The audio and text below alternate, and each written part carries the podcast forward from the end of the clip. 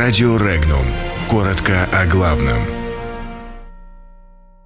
Европа поддерживает Киев. Японцы грезят о передаче Курил.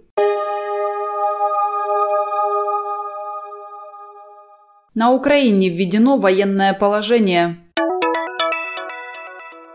В Донбассе возможна эскалация конфликта. Европа едина в поддержке Киева. У литовско-белорусской границы модернизируют полигон.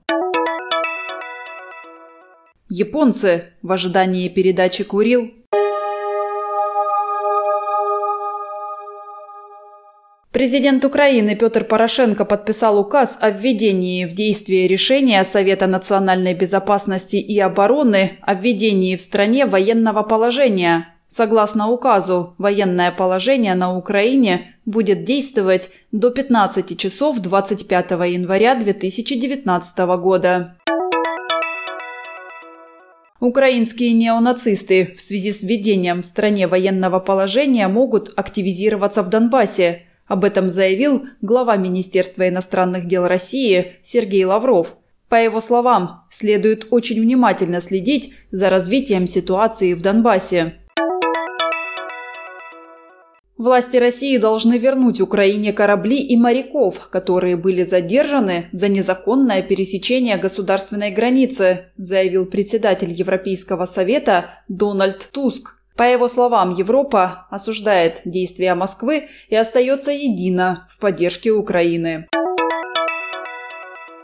Министерство обороны Литвы объявило, что Германия, которая возглавляет в Литве батальон быстрого реагирования НАТО, намерена вложить 1 миллион евро в модернизацию инфраструктуры военного полигона в Поброде, который находится в менее 10 километрах от границы с Белоруссией. Средства будут вложены в создание движущихся мишеней, а основная цель – создание многофункциональной инфраструктуры для стрельбища танков.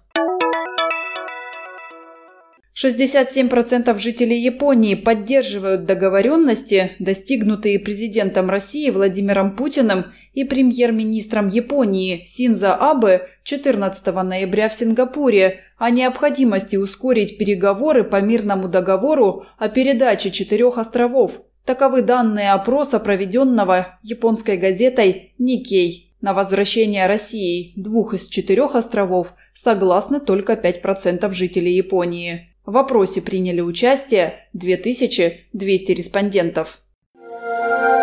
Подробности читайте на сайте Regnum.ru.